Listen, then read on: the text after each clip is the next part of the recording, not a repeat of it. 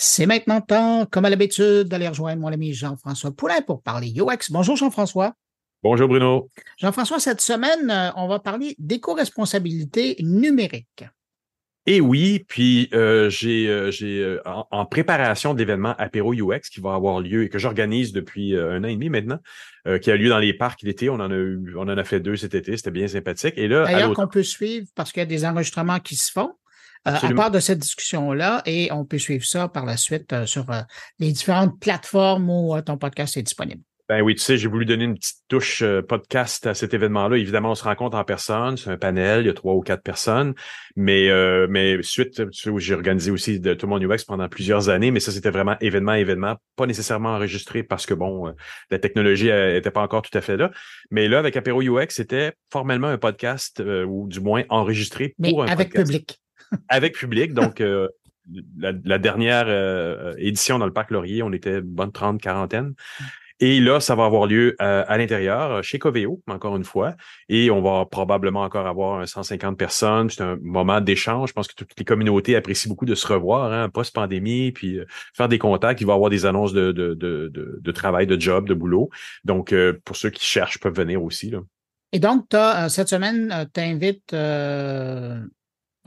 et donc, cette semaine, tu nous présentes, ben, tu as une discussion avec euh, un des conférenciers qui va être présent lors de l'événement. Exactement. Un, des panélistes, donc Martin Deron qui va être là avec moi, qui est le responsable du défi numérique pour les chemins de transition, qui est une initiative de l'Université de Montréal, financée aussi par Espace pour la vie, donc Ville de Montréal indirectement, et qui font des guides pour euh, gérer un peu euh, comment on peut euh, économiser de l'énergie, comment on peut être un peu plus éco-responsable dans notre, dans notre monde. Et il y a un gros volet euh, numérique là-dedans. Et c'est pour ça qu'on l'invite, parce que l'événement, c'est l'événement Apéro UX, c'est le même thème, donc c'est sobriété numérique et éco-conception. Et lors du panel, on va avoir aussi Daria Marchenko, qui est fondatrice du EcoIS Club, Club ou Club, et Annie Levasseur, qui est professeure à l'école à l'école de technologie supérieure de l'ETS. Donc, on va avoir un, beau panel, mais on va les amener beaucoup à nous donner des, des, des recommandations et des conseils pratiques aussi à travers le panel pour savoir, mais qu'est-ce que c'est quand nous, on est dans le numérique? Qu'est-ce qu'on peut faire pour faire des projets qui sont moins gourmands en énergie? Donc, euh, pour aider le tout. Mais donc, avant de reparler de l'entrevue, euh, les gens qui seraient intéressés par euh, le sujet, qui veulent participer à la rencontre, comment ils peuvent le faire? Ben, vous pouvez euh, très simplement venir euh, sur euh, apéro-ux.com. Il y a un groupe Facebook aussi, si vous pouvez le trouver sur, sur Facebook. Et moi, je l'ai annoncé sur LinkedIn et sur tous mes médias sociaux aussi. Donc, vous êtes tous les bienvenus si le, le les, les, les, projets numériques vous intéressent en général, mais la communauté UX va être évidemment là présente. Si vous avez des jobs à annoncer, c'est le temps de venir. Puis si vous en cherchez, c'est aussi le temps de venir. Mais il faut réserver sa place. Oui, il va falloir réserver sa place. Les billets vont être disponibles 13 jeudi prochain à midi et ça part vite normalement, donc euh, soyez présents. Bon, alors pour revenir à l'entrevue, donc euh, ben, ça te permet euh, aujourd'hui donc de revenir sur le sujet de l'éco-responsabilité numérique avec ton invité. Avec Martin Deron, exactement, et on parle de, de, société numérique et de conception un petit peu à l'avance de l'événement qu'on va avoir le 20 septembre. Excellent. Ben, merci pour cette rencontre. Et puis, ben, je te souhaite une bonne rencontre avec tes amis UXeurs et UXeuses. Et puis, ben, nous, on va écouter l'entrevue question de se mettre dans le bain. Merci beaucoup, Bruno. Salut. Salut. Alors, Martin, bonjour. Dis-moi, qu'est-ce que c'est chemin de transition? bonjour, bonjour. Merci pour l'invitation. Euh, chemin de transition, c'est une initiative de l'Université de Montréal qui s'intéresse principalement aux conséquences des bouleversements écologiques sur la société québécoise. Donc, on, on c'est un gros sujet là, on quand on parle de transition écologique, tout ça. Donc nous, on, on essaie de s'intéresser un petit peu plus particulièrement, ben, c'est quoi les transformations qui sont nécessaires euh, à faire pour pouvoir vivre dans une, une planète, une société québécoise qui est un petit peu plus soutenable? Euh, c'est quoi les changements qu'on va devoir opérer dans la façon dont on se nourrit, dans la façon dont on, on occupe le territoire, dont on se déplace? Puis à travers tous ces changements-là, on, on s'intéresse euh, également à ben, c'est quoi la place qu'on accorde aux technologies numériques pour à la fois nous aider à réaliser tous ces changements, mais également en tenant compte de, l'empreinte environnementale que, ces technologies représentent. Parce qu'on est des gros consommateurs, je pense. Hein. Au Canada, on donne pas notre place quant à un peu le gaspillage énergétique et ou euh, euh, de tout de tout acabit finalement au niveau environnemental. Euh, on, a des on a du chemin à faire encore. Oui, absolument. Ben, au, Canada, enfin, en Amérique du Nord de manière générale, euh, oui, euh, on, fait partie quand même des, gros consommateurs. À la fois, euh, si on, regarde l'énergie et les données qu'on génère et qu'on consomme, mais également du côté des, des appareils. On estime qu'on aurait à peu près une douzaine d'appareils connectés chacun. Puis on, on, voit quand on quand on creuse un petit peu justement les sources d'impact, on voit qu'il y a une grande partie de ces impacts-là qui sont créés, enfin qui sont générés par la production de nos appareils. Donc que ce soit les téléphones intelligents, les télévisions, les objets connectés, on voit que c'est c'est des appareils qui, qui, demandent beaucoup, beaucoup de, de ressources et beaucoup d'énergie euh, à produire et on les renouvelle très fréquemment avec l'évolution technologique. Donc, euh, c'est sûr qu'on est assez friand de toutes ces petites technologies connectées. Et, et, qui a mandaté ça, le chemin de transition? C'est déjà un beau nom, un beau nom, pardon. Mais qui a mandaté ce projet-là? Parce que c'est super porteur comme plan, comme, comme ce qui va en sortir va être sûrement super intéressant. Ça, risque-tu d'arriver euh, dans les, dans les pattes d'un ministre quelque part à Québec à un moment donné? On espère, ça n'a pas été demandé, c'est pas une commande de l'administration publique, là, c'est, ça a vraiment été créé, euh, ben, c'est une initiative, je disais, de l'Université de Montréal, puis ça a été créé en partenariat avec euh, Espace pour la vie, Espace pour la vie, qui est un, organisme rattaché à la ville de Montréal, hein, qui, a tout le complexe muséal, euh, oui. biosphère, planétarium, etc. donc c'est vraiment une, collaboration qui a été faite fin 2019, le projet a commencé début des années 2020, puis on a eu un budget comme ça qui a été libéré de la part du vice-rectorat à la recherche de l'Université de Montréal. Génial toutes les connaissances qu'on mobilise, elles sont utilisables. Nous, on, c'est notre travail à temps plein justement de les rendre les plus utilisables possibles pour accompagner les acteurs de la société québécoise, y compris donc des ministres, y compris des, personnes qui travaillent pour les villes aussi en différents paliers gouvernementaux, mais pas que. On a aussi fait nos travaux de, sorte qu'ils puissent être utilisables pour des professionnels, pour des groupements citoyens, avec l'idée qu'on a toutes et tous un petit peu notre, notre part à jouer, notre rôle à jouer sur cette transition.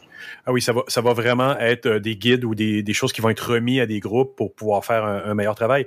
Mais donc, dans le domaine du numérique, Mhm. Dieu sait qu'on en a besoin de se faire dire un peu par où commencer pour économiser les ressources, l'énergie, euh, l'argent, évidemment. Euh, hein, l'argent, c'est aussi c'est une c'est une l'argent est aussi important, dis-je bien. Mais donc, par où ça, par où on, peut commencer quand on fait un, projet numérique d'envergure? Il y en a beaucoup au Québec quand même euh, pour se dire, ben il va être écologique, il va il va tenir en compte l'environnement là.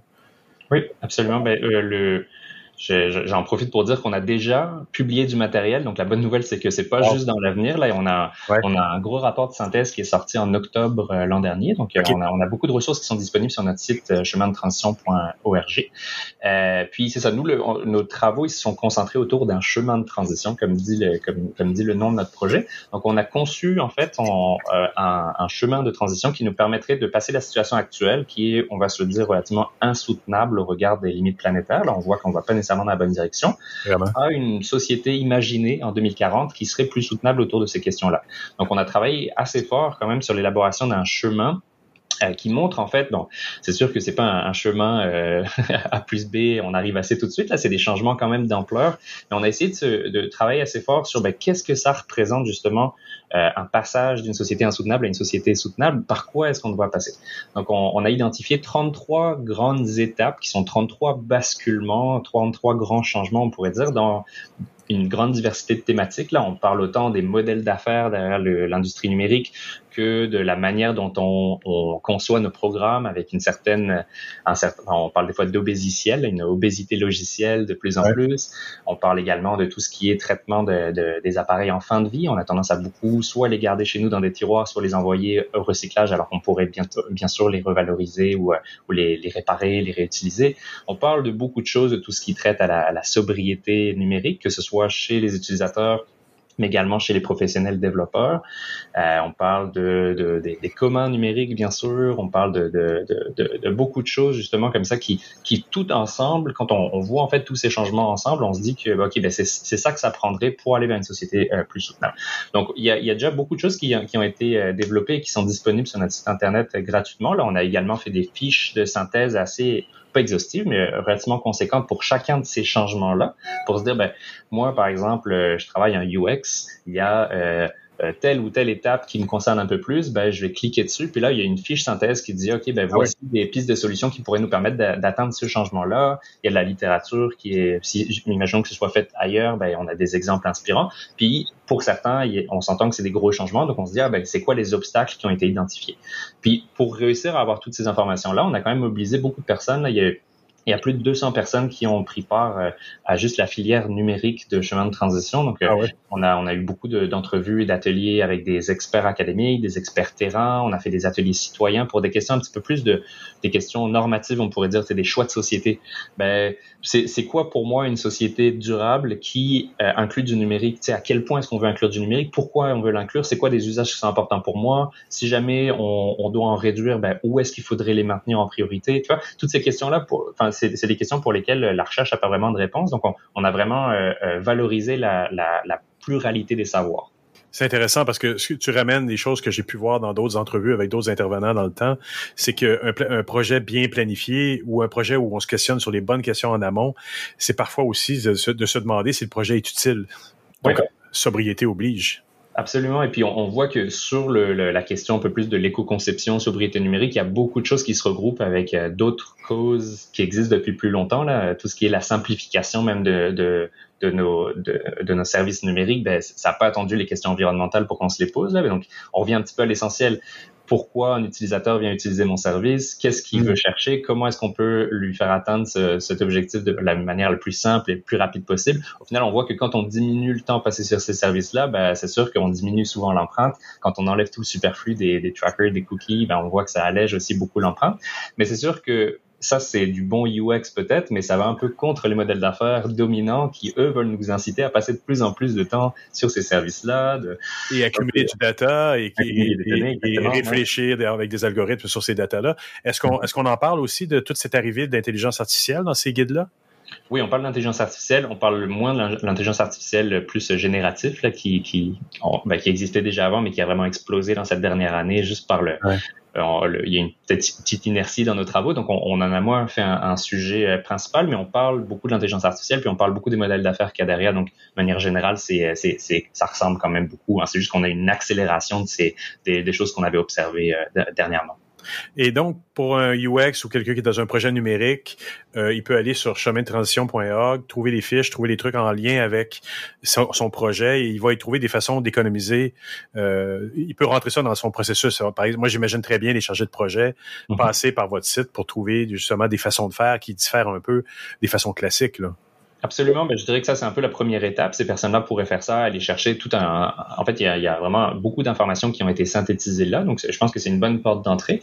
C'est important aussi de voir, je pense, ou en tout cas on pense, son rôle au sein d'une transformation plus profonde, parce qu'on a souvent tendance à se rejeter un petit peu la balle de dire c'est au rôle des gouvernements de faire ça, c'est au rôle des entreprises de faire ça, c'est au rôle des, citoyens de moins utiliser. Mais euh, je trouve que ce qui est fort dans l'illustration d'un chemin, pardon, c'est de voir toutes les parties prenantes qui sont représentées, puis à quel point ils sont connectés. Donc de se dire, OK, ben moi, si mon, mon, travail, ça ressemble à ça, et en intégrant des pratiques plus soutenables, ben, ça permet de, de, faciliter un changement dans une autre thématique aussi pour d'autres personnes. Donc, Ça, aide à, mettre un petit peu ces personnes en, en, lien. Puis, euh, nous, maintenant, ce que j'ai pas précisé, là, mais depuis qu'on a fait cette synthèse des connaissances, on est dans un mandat de transfert. Donc, euh, moi, je vais venir parler à, à l'apéro UX oui. Euh, mais je, je, me rends disponible pour un certain nombre d'initiatives comme ça, m'assurer que ben, cette information peut être diffusée au plus grand nombre. Donc, euh, ça me fait plaisir d'être en, communication avec des personnes qui s'interrogent justement sur ces pratiques-là. Ça me fait plaisir de soit les informer, soit les aiguiller vers d'autres professionnels qui seraient mieux informés que moi.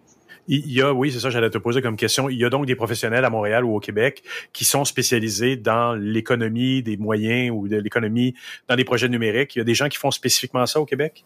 On, on, commence à voir que c'est un marché qui, qui essaye de, de commencer. C'est encore un marché assez niché. Euh, il y a, il y a on a une certaine impulsion de la France euh, à peu près deux, trois années parce qu'il y a beaucoup de choses qui se font là-bas, autant du côté de palier gouvernemental que euh, du point de vue des entreprises. Là, il y a beaucoup d'efforts de quantification de l'empreinte numérique, numérique responsable et tout. On commence des formations également, oui. Des formations également, oui. Il y a des MOOC en ligne, tout ça. Donc, on commence à voir cette impulsion en France. Ça, ça, ça commence, un petit peu timide au Québec, mais on commence à avoir des professionnels qui, qui, qui développent des services là-dessus, surtout du côté de l'éco-conception.